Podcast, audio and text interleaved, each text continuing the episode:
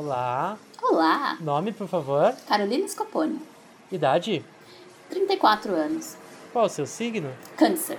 Tem redes sociais? Eu não uso elas muito abertas, não, elas estão todas fechadas, não vai fazer diferença. Tudo bem. Qual a ocupação, Carol? No momento eu sou uma viajante frustrada com o coronavírus que não me deixa sair de casa.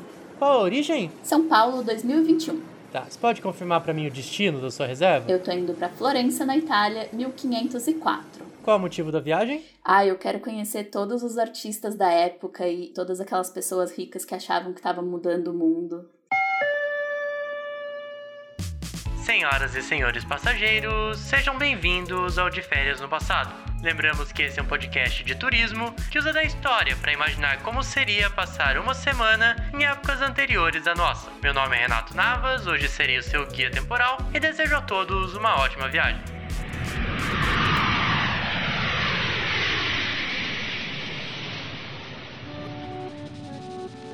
Carol, primeira pergunta e a mais clássica, e hoje provavelmente vai vir cheia de cores e panos e muitos panos mesmo. Com que roupa que você veio para Florença em 1504? Olha, a roupa que eu queria, tá? Era um vestidinho de verão, uma sandália e um óculos escuros. Mas eu não quero ser morta, presa ou não sei, não quero que a igreja destrua minha viagem. Então eu coloquei as minhas cinco camadas de pano, meu espartilho. Eu escolhi um vestido amarelo, assim, porque eu descobri que era uma cor da época aqui bastante usada. E eu não sei se era coisa de filme, mas eu resolvi fazer aquelas tranças com fitinha dourada no cabelo, assim, pra ficar super bonito. Se for de filme, tudo bem. Colocou umas florzinhas também? Claro, claro. Eu acho que as pessoas não usavam normalmente, mas eles vão saber lidar com isso. pois é, é, acho que não- você não ia ser a louca, exatamente, né? Eu acho Até que porque não. vale lembrar que eu tô vendo aqui, tem muita gente usando chapéus dos mais diversos. Inclusive aquele tipo de fada, essa época a galera usava. Umas coisas estranhas na cabeça, parecem uns chifres. Ai, aqueles chapéus pontudos com chifres. Muito estranho. Da minha parte, eu queria muito que essa moda voltasse, que é a moda das capas. Capas. Então eu estou no meu momento, entendeu? Por partes. Eu estou com uma meia calça branca coladinha, um sapatinho com fivela. De salto, provavelmente, né? Na época era. De salto, coisa. sim. Um saltinho. Nada muito alto também, porque eu já sou alto, não ia ficar tão legal. Enfim, um saltinho. Aí eu estou com uma camisa que ela é. Ah, ela tem uns enchimentos, sobretudo no, no ombro, assim. Tá bem quente. Ai, aquelas mangas bufantes, assim. Eu quero muito mangas bufantes. Exato, exato. Tá bem quente, eu estou morrendo, um pouco fedendo já, porque, enfim, nessa época ainda não tem, né, desodorante, essas coisas. Aí eu trouxe bastante. Ah, boa, é, a gente vai falar sobre sua mala logo logo. E pra combinar, a capa, evidentemente, né, uma capinha, não muito grande também, porque eu não quero ser confundido com um rei, no máximo um nobre, assim, qualquer. E um chapéuzinho na cabeça com uma pena Ai, como que é o seu chapéu? ele é um chapéu tipo Robin Hood, assim, com uma pena de fazão gigante. Que quando eu vou passar assim pelas portas, ela dobra, sabe? Sei. Que, enfim, você sabe que nas minhas viagens eu gosto sempre de ser bastante excêntrico, Sei. né? Nessa época eu estou passando batido, porque, né, já estou vendo por aqui, pela nossa janela aqui, muitas pessoas Pelos dessa locais. forma. É. Ai, não, eu vim de trança no cabelo porque eu aposto que não vai dar pra lavar ele direito. Então você já arruma na trança daquele jeito que segura a semana inteira. Pois é, né? Bom, vamos contextualizar primeiro para as pessoas que estão viajando conosco o que está rolando na Europa neste momento. Fala, Renato. Brice aqui de novo. Carol decidiu pra Florença Renascentista, é. Várias pinturas e estátuas de gente pelada, cara. Florença sempre foi uma região muito única, porque ela se colocava numa questão meio que republicana, entre aspas, democrática, bem entre aspas, tá? Foi um período onde a organização de comerciantes e artesãos governou, e esse governo fez com que Florença se tornasse um dos centros econômicos da Europa no final do século XIII, que contribuiu para região ser conhecida como um centro de troca de saberes, de trocas comerciais, movimentos artísticos. Mas o importante da gente frisar aqui é que em 1429, Cosme de Médici, o primeiro Médici a instaurar a oligarquia, ele é também um dos responsáveis pelo fortalecimento do mecenato, que é a cultura do mecenas, a cultura do patrocínio às artes, à cultura. Ele é um grande mecenas da região e da época dele. Ele construiu bibliotecas, ele patrocinou grandes artistas artistas. Ele dizia que era meio que uma obrigação civil de quem enriqueceu fazer esse patrocínio. Ele tem uma frase que é muito legal da gente comentar que ele falava o seguinte, abre aspas,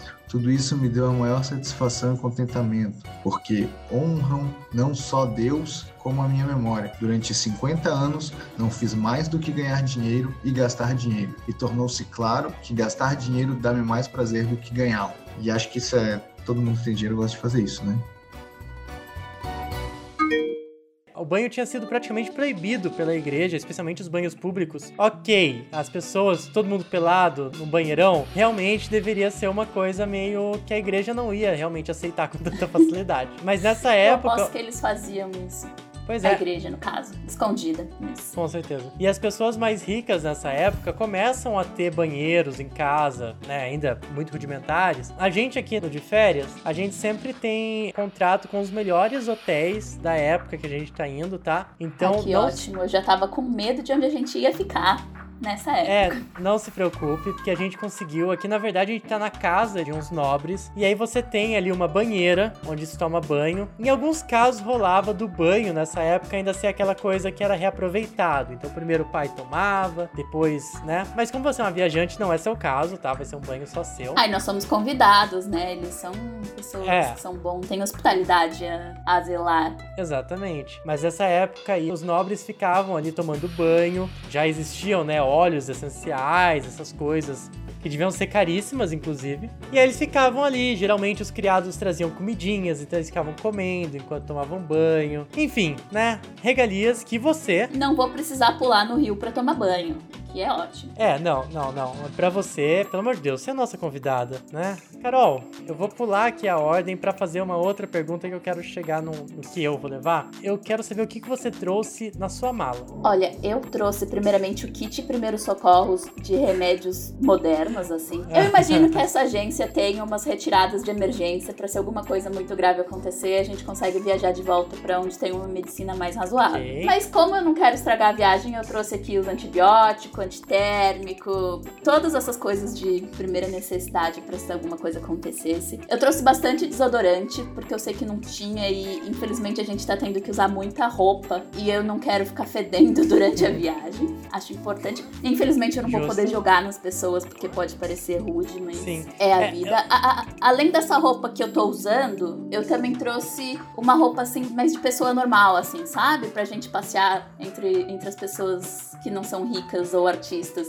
e ver o que eles estão fazendo por aí. Eu não quero, quero ser confundido com gente rica e artista, mas pode falar. Como que é a sua roupa que você trouxe para andar como uma mera mortal? Ai, assim, é, é, um daqueles vestidos brancos meio bufante por baixo também. Ele tá meio rasgadinho em alguns pontos. Tem as mangas bufantes. Daí ele tem aquele vestido por cima que é quase um corsete, mas não é um corsete porque o corsete é só das pessoas ricas. Então ele fica só por cima e você amarra com Justo. um fiozinho mesmo. E daí eu vou ter que tirar todas as coisas bonitas que eu coloquei no meu cabelo, porque eu não teria criados para fazer isso para mim. para combinar, né, com o resto do look. Nessa época em especial, geralmente quando a gente fala de moda e tudo, claro, as mulheres sofriam bastante com o espartilho, né? Mas essa época em especial, eu acho que é a época onde as roupas chegaram mais perto da igualdade, no sentido de serem ruins para todo mundo, né? Que as roupas Todo mundo sofria. Todo mundo sofria. Tipo, as roupas masculinas eram muito. Elas têm cara de ser desconfortáveis, sabe? Elas têm cara de ser mais quentes do que deveriam. Tu falou de desodorante. A gente vai passar uma semana aqui em Florença. Eu me pergunto até se a gente vai chegar a feder, porque essas roupas são tantas camadas para elas penetrar. É evidente que depois a roupa teria que ser jogada fora. Mas assim, sabe? Chega, me, me deixa sufocado só a ideia de toda aquela roupa, aquela coisa amarrada. Tantas camadas de suor. Sim, gente, horrível, horrível. Mas a gente tá muito elegante por hora, assim. Podia estar tá um pouco mais frio, mas... Sim, eu achei você um pouco ousada, porque daqui eu quase tô vendo o seu tornozelo. Ai, desculpa. Achei, assim, bastante sexy. Pois é, eu... é pra chamar um pouco de atenção também. tá certo. Assim, quando bate um vento muito forte... Levanta dá... um pouquinho, né? Dá pra ver... Aliás, quase dá pra ver o tornozelo. Achei bastante ousada. Mas, Carol, eu levantei essa pergunta antes, porque o que eu trouxe pra essa viagem é diferente do que eu costumo trazer para as outras viagens. Eu trouxe quatro cadeiras, daquelas cadeiras de descanso, que é com tirinha de plástico, sabe? Sei. Pra gente colocar na calçada, uma pra mim, uma pra você e duas pra receber ali duas nonas. Porque assim, a gente tá na cidade da fofoca. Esse é o nosso momento de fazer fofoca aqui com nossas amigas nonas. Sim, eu amo que assim, é uma cidade tão rica, porque é isso, tá tendo navegações, a Itália tem o Vaticano, todo mundo tem muito dinheiro, não tem televisão, não tem o que fazer, então o que a gente vai fazer? Intriga, fofoca. É isso que se faz. Exatamente. E aí, de novo, eu vou dar uma contextualizada rápida. Ele ainda não tinha nascido agora em 1504, tá? Ele só nasceu em 1511. Mas tem um nome bastante importante na nossa viagem de hoje. Que, enfim, antes eu viajei para 1570, quando ele ainda estava vivo, que ele morre em 74, para conhecer uma figura chamada Giorgio Vasari. Vasari, para quem não sabe, ele é uma pessoa muito importante na verdade do Renascimento, porque ele inclusive foi o primeiro a usar a palavra Renascimento para nomear esse movimento artístico de forma geral, né? Ele, como todo mundo da época, era arquiteto, era escritor, era pintor, era ele fazia uma caralhada de coisas mas aqui eu quero destacar uma outra função importante dele, que ele era o nosso Google Gloss da época. Então muitas das fofocas que nós temos vêm dessa pessoa que é o Giorgio Vasari. Alguém precisava marcar toda essa história, né? Alguém tinha que começar. Alguém tinha que registrar. Significa que o que a gente vai falar nessa viagem realmente aconteceu? Não necessariamente. Mas o meu amigo Giorgio me disse que estão dizendo por aí que disseram que estão rolando umas coisas aí. A gente tá na época, gente, que tá tendo umas pessoas muito exclusivas que estão existindo, coexistindo, né? A gente tem o Michelangelo, a gente tem o Da Vinci, a gente tem o Rafael. Das Tartaruga Ninja, só o Donatello, que é bem de antes. Mas é um momento Mas ali... ele tá vivo ainda? Não sei dizer. Não, Eu acho não. que nesse momento ele tá meio velho, assim, não? Ele já Não, morreu. Ele morreu tipo 200 anos. Meu Deus. É um detalhe muito engraçado, porque a gente hoje em dia, a gente fala, tipo, anos 80. Tem todo o movimento dos anos 80. Aqui a gente fala renascimento, gente, são 400 anos de gente que nasceu, morreu, a gente coloca no mesmo saquinho, sabe? Eu adoro que é isso, né? É viagem, a gente pode fazer uns day trips por uns períodos daqui a uns 100 anos, porque É, tá, tá ok, né? Mas vamos focar aqui, tem muita coisa acontecendo nesse momento. Você tem o seu Tartaruga Ninja ou seu artista dessa época preferido? Olha, eu sou essa pessoa que gosta muito da dupla Leonardo e Michelangelo, assim. Eu gosto de ambos. Eu gosto muito do Leonardo porque ele, ele tem aquela pegada de cientista, de cara das artes, mas que também pesquisa astronomia, que faz pesquisa sobre máquinas que vão voar. Ele tem uma pegada de artista meio prático, de vamos criar essas coisas novas que vão ser incríveis para a comunidade. E o Michelangelo, ele, pelo menos pra mim, dá essa impressão de ser mais porra louca, assim, né? Ele era um cara que conseguiu ser muito bom no que ele fazia, conseguiu que os Médici, que eram os nobres ricos, amassem ele, e daí ele tinha muito dinheiro, era muito bom no que ele fazia, então era tipo, eu vou fazer isso e eu vou fazer aquilo. E, ah, e agora querem que eu faça, sei lá, a Capela Sistina, mas eu nem gosto, mas então eu vou fazer umas coisas aqui que vão deixar as pessoas putas por causa disso. Mas eles não vão reclamar porque eu sou o melhor nisso. E eu gosto dessa tríade do, do cara mais erudito, mais eu estou fazendo ciência e arte. E não é um pupilo, porque eu acho que eles nunca foi um pupilo, mas. E daí o carinha mais novo, que vai ser mais porra louca, mas que vai ser incrivelmente bom em tudo que ele faz. Então, os dois são os meus favoritos, assim. Bom, vamos lá então com o que eu conversei com o George, tá? Que agora é a hora que vai ficar bom o negócio. Fofocas! Vamos fazer uma ficha corrida primeiro. Estamos em 1504, tá? Teremos três personagens aqui que vão ser suscitados nesse episódio. Michelangelo, nessa época, tem 28 anos. Michelangelo é um pisciano, mas ele é, ele é rabugento. Há relatos que ele fede. o próprio Giorgio fala que ele era uma pessoa de temperamento difícil. Imagino que essa é uma pessoa de temperamento difícil no meio da Itália nos anos 500. assim. Exatamente. Você tem que ser muito difícil pra... Exatamente. E ele era o inverso do nosso querido Da Vinci. Por quê? Leonardo da Vinci tem 51 anos, é do signo de touro, é um taurino. Então, assim, ele cativa. Leonardo da Vinci era um homem muito bonito, muito inteligente. Ele tinha um QI gigante. Ele sabia fazer tudo quanto é tipo de coisa que você imaginar. Ele devia ser amplamente insuportável, a ponto de que eu olho e falo: é, é, realmente o, o Michelangelo tem seus pontos, né? Porque devia ser difícil. lidar com a existência de alguém tão perfeito, né? Exatamente. E tem um detalhe importante aí das fofoquinhas que é assim: falaram boatos que É, estamos falando aí de duas gays do Renascimento. Claro que nessa época, inclusive, era crime. Da Vinci chegou a ser preso, inclusive, por sodomia, porque estava pegando um menino de 17 anos quando ele tinha 20 e poucos, né? Deu ruim, teve uma denúncia ele foi meio que preso. Só que tem uma diferença porque, assim, nessa época, com 51 anos, o Da Vinci, ele pegava as pessoas, entendeu? Ele já era transante, ele era bem resolvido com a sua sexualidade, à medida do que era possível ser resolvido com sua sexualidade em 1500. Sem ser preso, né? Exatamente. O Michelangelo não, o Michelangelo era muito cristão. Michelangelo, inclusive, quando ele falou pra família que queria ser artista, a família não gostou.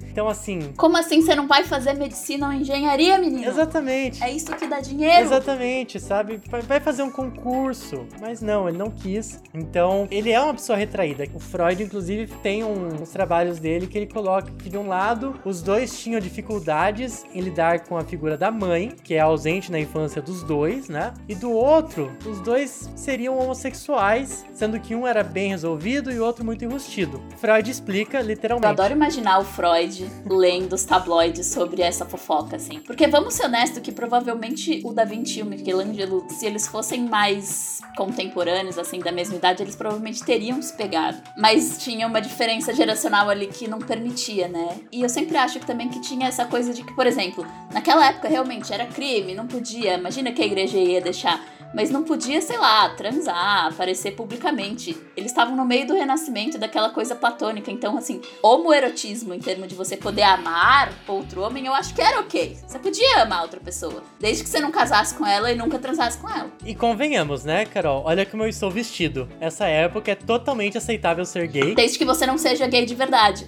É, exatamente. Então, assim, vamos lá. Pois é, mas essa questão da idade, como sabemos, pegar novinhos nessa época era completamente aceitável e comum, né? O próprio Da Vinci mesmo, ao longo da história dele, tem uns dois meninos que... Tem umas histórias aí que não fica muito claro que rolava, mas que, né? Aprendizes, Os né? aprendizes, exatamente. É, tem um deles até que o apelido dele... Eu não vou lembrar a história exata para poder contar aqui, que, né, me contaram que contaram que foi contado, que o apelido dele era Pequeno Demônio. E assim, eu. É porque ele era muito travesso, menino.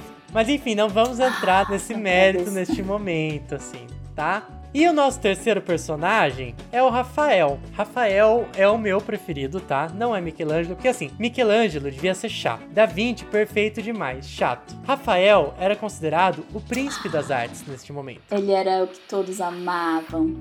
Exatamente. Rafael, ele é o mais novinho, ele tinha 21 anos. Com 17 anos, Carol, Rafael já foi considerado mestre. Porque, assim, era como aconteciam as coisas, né? Um tempo que se valorizava a arte também. Rafael era um ariano, mas ele não era um ariano muito comum, assim, ele era um ariano fofo. Ele era um ariano daqueles que, assim, é realmente um, um tchutchuquinho, um príncipe mesmo. Acho que a obra mais famosa do Rafael é a Escola de Atenas, que é aquela obra bastante famosa que você tem a escadaria e vários filósofos ali, inclusive o Michelangelo tá no meio daquela pintura. E, a saber, o Michelangelo também não gostava do Rafael, tá? Porque o Michelangelo... O Michelangelo não gostava de ninguém, né? Exato. O Michelangelo ele tinha o nariz torto, ele era feio, ele era muito talentoso, mas parava aí também. Ele era totalmente workaholic, assim. Eu vi uns boatos que rolou uma paixãozice, assim, platônica com um dos príncipes dos Médici, assim, no final da vida dele. Conta essa história, guria. Não, essa aí eu não, não sabia. Pois é, eu vi esses boatos, assim. Alguém me disse que me disseram que ouviram que quando ele tava velho, né, já, depois de uma vida inteira dedicada a ficar trabalhando horrores e ser reconhecido como um gênio, ele meio que se apaixonou Assim, ele se apaixonou daquela maneira renascentista. Então, o que acharam foi umas cartas dele para um. Não sei se era um príncipe, mas enfim, um novinho da família Médici, que era basicamente uma família nobre, riquíssima, dona de banco, que bancou o Michelangelo a vida inteira. Então, ele meio que se apaixonou naquela coisa de intelectual renascente, de escrevia longas cartas falando para esse novinho de como ele gostava dele, como eles cresciam juntos enquanto mentes brilhantes. E sei lá, ele já tava super velho e o moleque devia ter uns 20 20 anos. E essas cartas existem, assim. Então essa é a grande fofoca. Olha aí.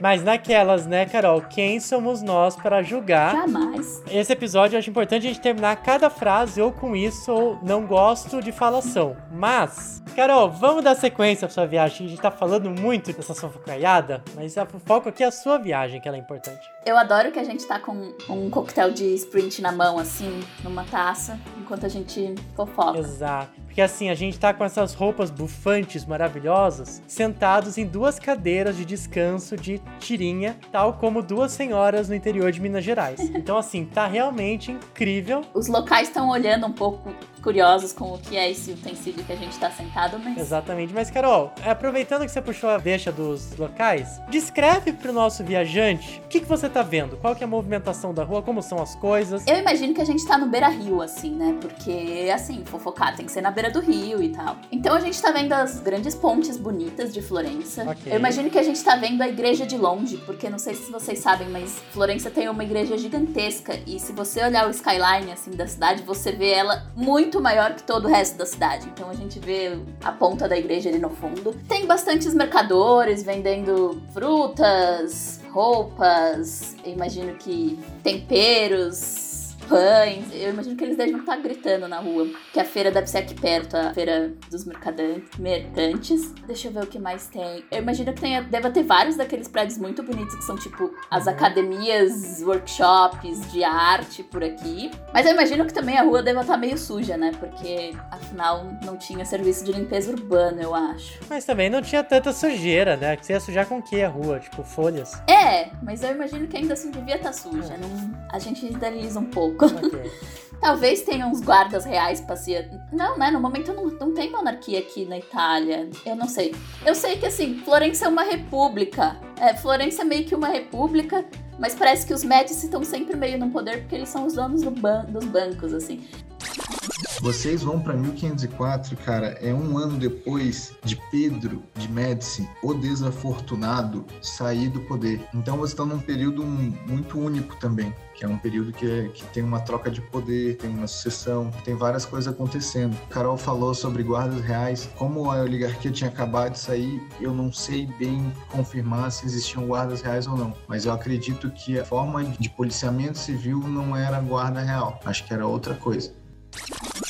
Eu tô conseguindo ver daqui meio de longe. A rua tem algumas carruagens. Eu imagino muitas pessoas ricas indo à feira. Por mais não muito ricas, mas tipo assim, os criados mais nobres, sabe? Aquela pessoa que não é o nobre, porque, gente, o nobre não vai sair no sol, né? Pelo amor de Deus. Carol, tu vai passar aí uma semana por aqui, né? Tem alguma coisa especial que você quer fazer? Alguma coisa específica que você quer aproveitar a sua passagem? Olha, assim, tem duas coisas. Eu queria visitar os, os workshops. Porque, assim, eles tinham um conceito de arte muito diferente do que a Uhum. gente tem. E eles tinham uma habilidade muito diferente do que a gente tem, né? A gente tem que considerar que, sei lá, não tinha fotografia, não tinha muito exercício de, de fixação. Então, eles aprendiam de um jeito muito específico. E daí a arte deles acabava sendo de uma qualidade muito específica. Imagina o Leonardo imaginando aquelas máquinas dele que voam. Eu quero sentar lá no workshop com ele e falar, amigo, me explica. Assim, você tá na Itália nos anos 500, o que você tá imaginando humanos voando por aí? Como isso vai funcionar? E é isso. E nesse caso, eu acho que eu vou na- no workshop do Da Vinci mesmo, porque o workshop do Michelangelo deve ser insuportável de conversar com ele. Eu gosto dele enquanto artista, Sim. enquanto pessoa, mas não,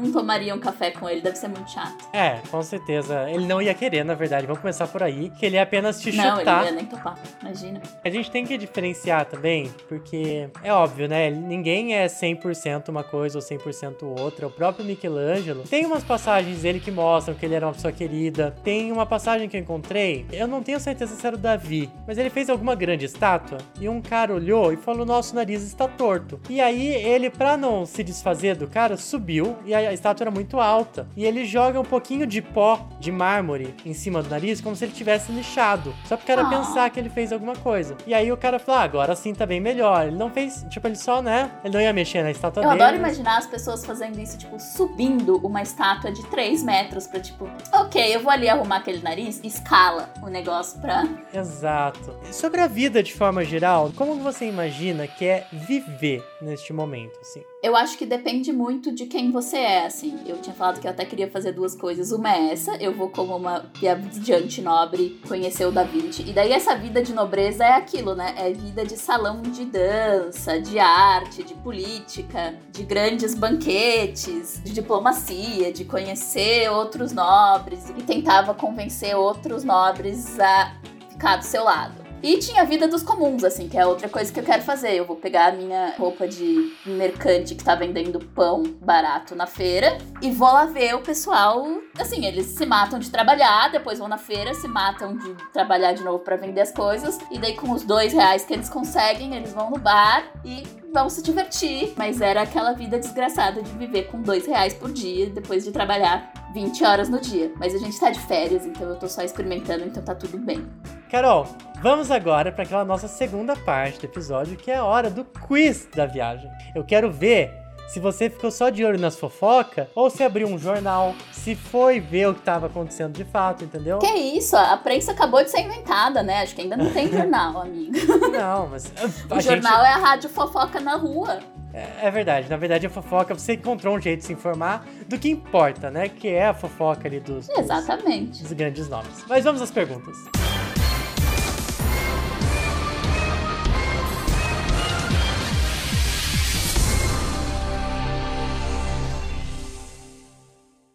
Pergunta número 1. Um.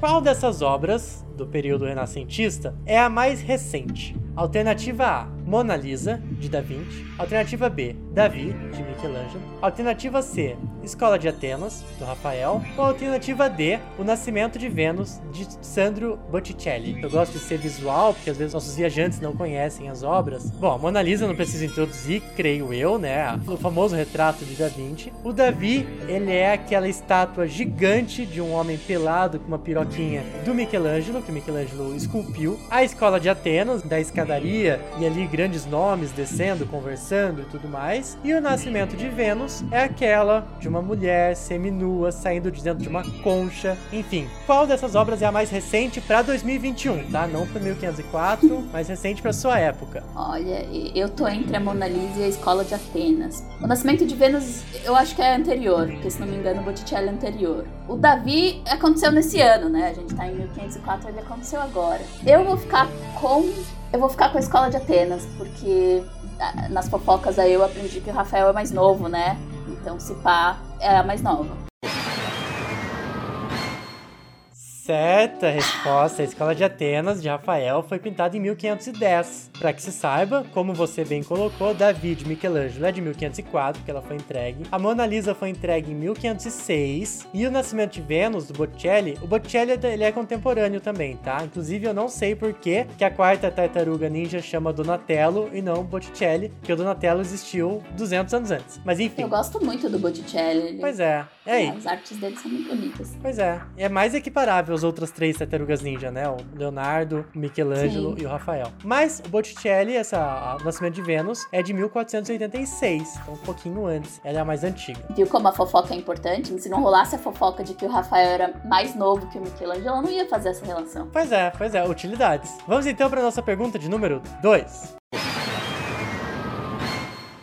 Vamos falar um pouco de Brasil, porque em 1504 o Brasil já tinha sido invadido pelos portugueses. Os portugueses já tinham chegado aqui e já tinham tomado isso aqui como colônia, porque não tinha ninguém. Então, quando você chega realmente numa terra onde não tem absolutamente ninguém, uma terra devastada, é fácil você fazer isso, né? Não tem, não tem nenhuma sociedade de pessoas peladas brincando com monstros. Não, não, não tem não. nada, nada, nada. Isso aqui não tinha ninguém. Tinha até uma plaquinha, seja bem-vindo, faça o que quiser. Mas enfim, em 1504, o Dom Manuel I fez a primeira doação de capitania, que eram extensões de terra dadas para a galera. Qual capitania foi? Alternativa A: Capitania de Pernambuco.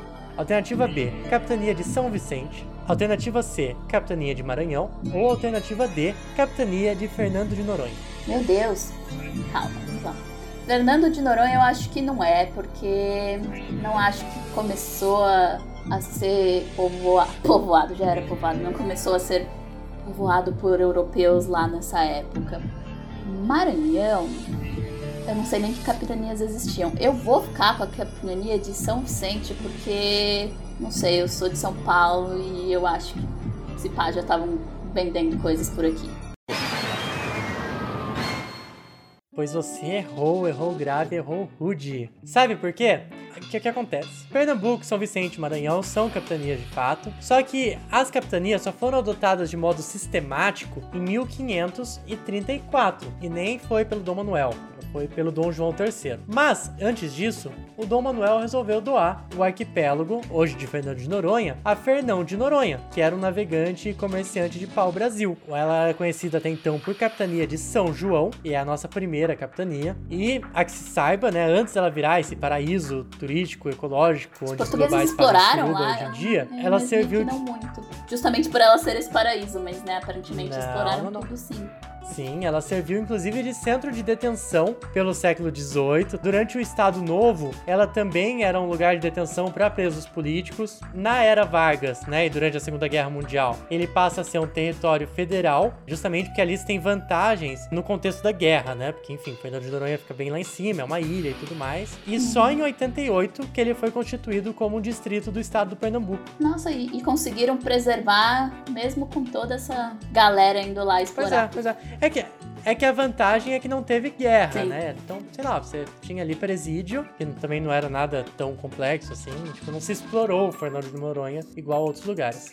As capitanias hereditárias, amiguinhos viajantes que não lembram. O rei resolveu dividir, tinha essa gigante terra que era o Brasil, precisava povoar ela. O rei então falou: ó, vamos fazer o seguinte: risca o mapa em várias tirinhas, dá uma tirinha pra cada nobre, fala pra ele ir pra lá e dá seus pulos. Enfim, os nobres vieram, os nobres, aliás, não, né? Enfim, pessoas que o rei indicou vieram pro Brasil pra tentar popular. Só que assim, elas eram gigantes, era uma faixa de terra gigante na vertical e na horizontal você nem sabia direito onde ela acabava, porque tinha o Tratado de Tordesilhas que dividia o território português do território espanhol, mas ninguém sabia exatamente onde que era esse Tratado de Tordesilhas sem ser no mapa e você não tinha satélite pra ter certeza. Eu adoro essa premissa de que, tipo, vai lá, você que veio desse país minúsculo e povoa esse pedaço de terra que é bem maior do que o país inteiro que você vem, mas se vira. Sabe, não sei. Enfim, vamos então para a pergunta número 3. Carol, como você bem colocou, o Davi foi entregue em 1504, né? Davi essa escultura gigantesca, feita em mármore e tudo mais. Mas em 2021, né, na atualidade, ela ainda existe e ela precisa de manutenção. Pergunta número 3. Quanto custa por ano a manutenção da obra Davi, do Michelangelo? Alternativa A, 5 mil euros. Alternativa B, 10 mil euros. Alternativa C, 20 mil euros. Ou alternativa D, 30 mil euros. Ai, gente, é uma estátua de mármore, né? Assim, na minha cabeça não demanda muita manutenção. Porém, eu aposto que os técnicos devem ser muito caros. Por ano, vamos tentar fazer uma conta. É, 12 meses, um técnico não ia cobrar menos de mil reais. Posso dar uma dica? Pode. Essa limpeza rola de dois em dois meses, tá? Tá, então seis vezes. Ah, eu vou com 20 mil euros, assim. 20 mil euros. Eu faria por menos, mas talvez eu fizesse uma. Guria, um, um paninho com veja já resolvia o É problema. mármore, gente, exatamente. Pois Que é. isso, aqu- aqueles negócios de limpar a calçada, sabe? Você joga assim com água de pressão. Meu Deus, Enfim. imagina você jogando um com VAP no, no David Michelangelo. Você ia matar provavelmente Gente, a... mármore não vai quebrar, você tá louco? Não vai quebrar. Mármore.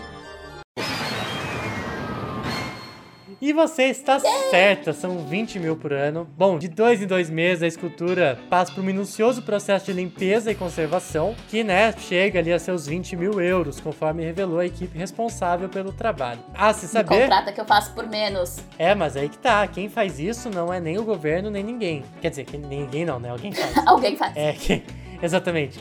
Mas quem faz isso, que cuida tanto do Davi quanto das outras obras do Michelangelo, que estão lá na galeria da Academia de Belas Artes de Florença, é a associação sem fins lucrativos Friends of Florence, Amigos de Florença, né? Que desde 2003 já investiu quase 500 mil euros, ou seja, dá isso aí, gente, no valor que tá o euro, dá muitos milhões de reais na conservação do- das obras, né? Desse mestre florentino. Uau, a associação, eu achei que era o museu que cuidava, mas. Pois eles é, têm pois uma é. associação pra isso. Pois é, eu não encontrei informações sobre da onde vem a grana exatamente dessa associação, mas acredito que existam muitas pessoas ricas interessadas em manter. Os herdeiros do pessoal rico de Florença ainda devem estar lá. E hoje tem shopping, tem muita coisa pra eles gastarem, mas eles têm que manter um, um status de eu sou amigo das artes, então Eles devem jogar um dinheiro nisso Total. Aí. Vamos então para a nossa pergunta barra fofoca número 4. Em que ano foi inaugurada a obra Cavalo de Sforza, de Leonardo da Vinci? Alternativa A, 1670. Alternativa B, 1823. Alternativa C, 1999. Ou alternativa D, 2012. Como assim inaugurada? Ele já estava morto? inaugurada diz provavelmente lançada ao público. Lança... Exatamente. É, eu ia. A gente sabe, né? Tal. Enfim, a Europa, o que não falta são obras que o artista morreu e ela ficou sendo feita por muitos anos, ou enfim. A Igreja Sagrada Família em Barcelona tá aí para mostrar, né? Pra mostrar, né? O pessoal guardava eles no, debaixo da cama e tal. Gente, eu não faço ideia, até porque eu não sei que obra é essa. Eu vou chutar 99. certa resposta! Ah! E agora, Carol, primeiramente, parabéns. Você errou apenas uma. É a viajante mais antenada que essa agência de viagem já recebeu. Prestem atenção nas fofocas, pessoal. Aí vocês aprendem as coisas.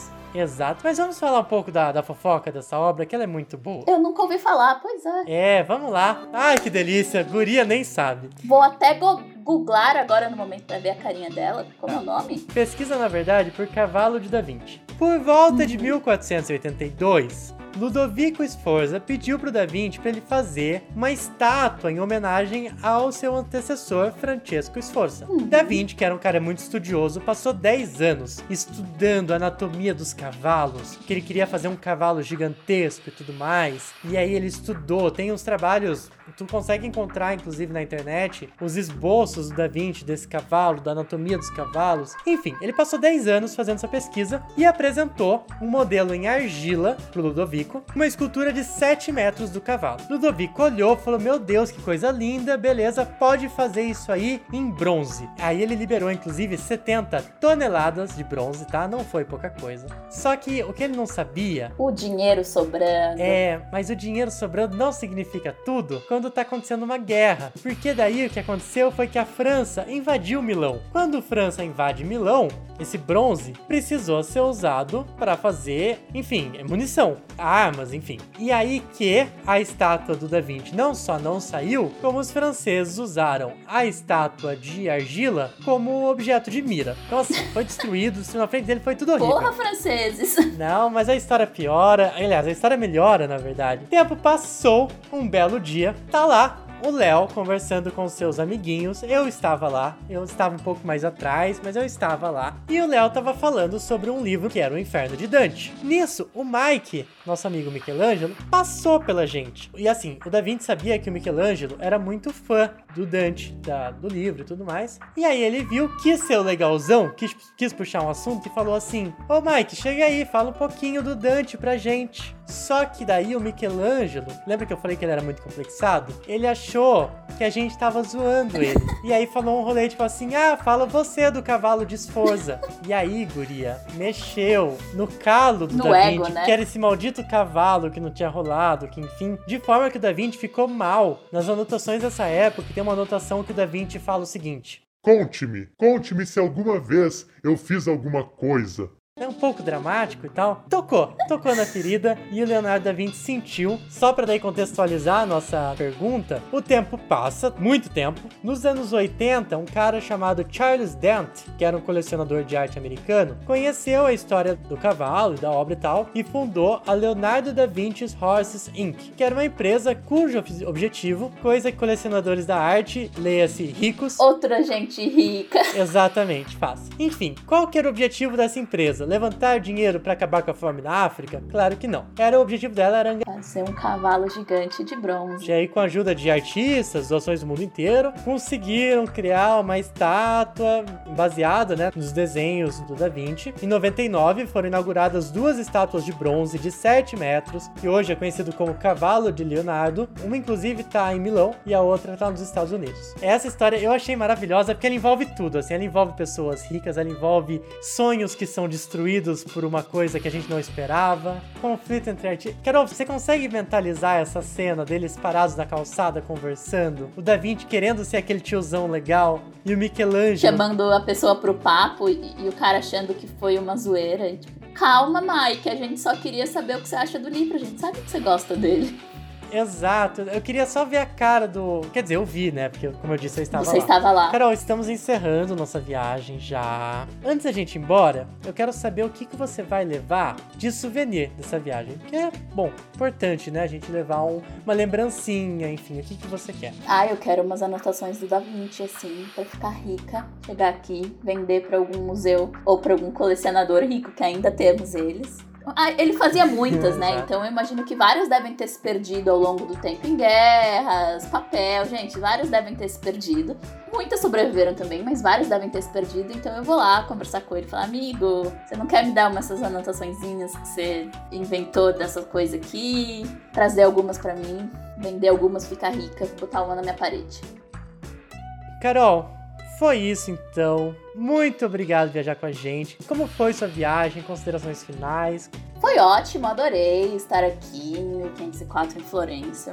Me diverti bastante, aprendi bastante sobre a vida não profissional de todos os, artistas do momento. É, já tô cansada de estar sem tomar banho, sem dormir bem, sem internet. Nossa, ficar sem celular uma semana foi meio triste. Mas foi ótimo, adorei. Pretendo voltar nessa agência mais vezes para ir para outros lugares. Vou poder finalmente tirar esse espartilho desgraçado, Eu. Pera aí. poder respirar. Deixa eu chamar um criado aqui pra ele vir tirar. Criados, venham, tirem, por favor. Desamarrem as centenas de, de amarres que esse Layers. partido deve ter.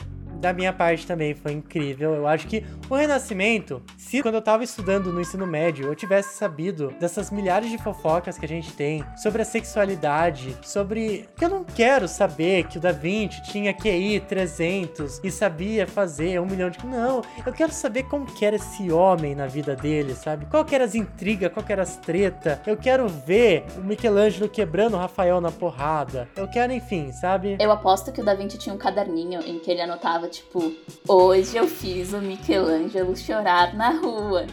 Bom, Sim. Mas se bem que eu acho que o Da Vinci eu sinto ele como uma pessoa muito mais amável. Assim, acho que o Michelangelo não escrevia, mas se alguém fosse escrever isso, talvez fosse o Michelangelo, porque assim, não sei, algo me diz que o Da Vinci era uma pessoa querida, no fim das contas, apesar de ser. ele era, mas eu acho que, sabe, sabe aquele, aquela coisa que, tipo, você é querida, mas você gosta de alguém? Porque eu acho que ele gostava do Michelangelo. E daí você quer implicar com aquela pessoa pra meio que chamar a atenção, assim? Eu, imagino meio que essa dinâmica. Talvez, pode ser, pode ser, pode ser. Pois é, vamos criar aí essa fic também de que os dois poderiam ter formado sim um belo casal. A de férias no passado agradece a sua preferência, você e também de quem está viajando conosco de casa. E no próximo episódio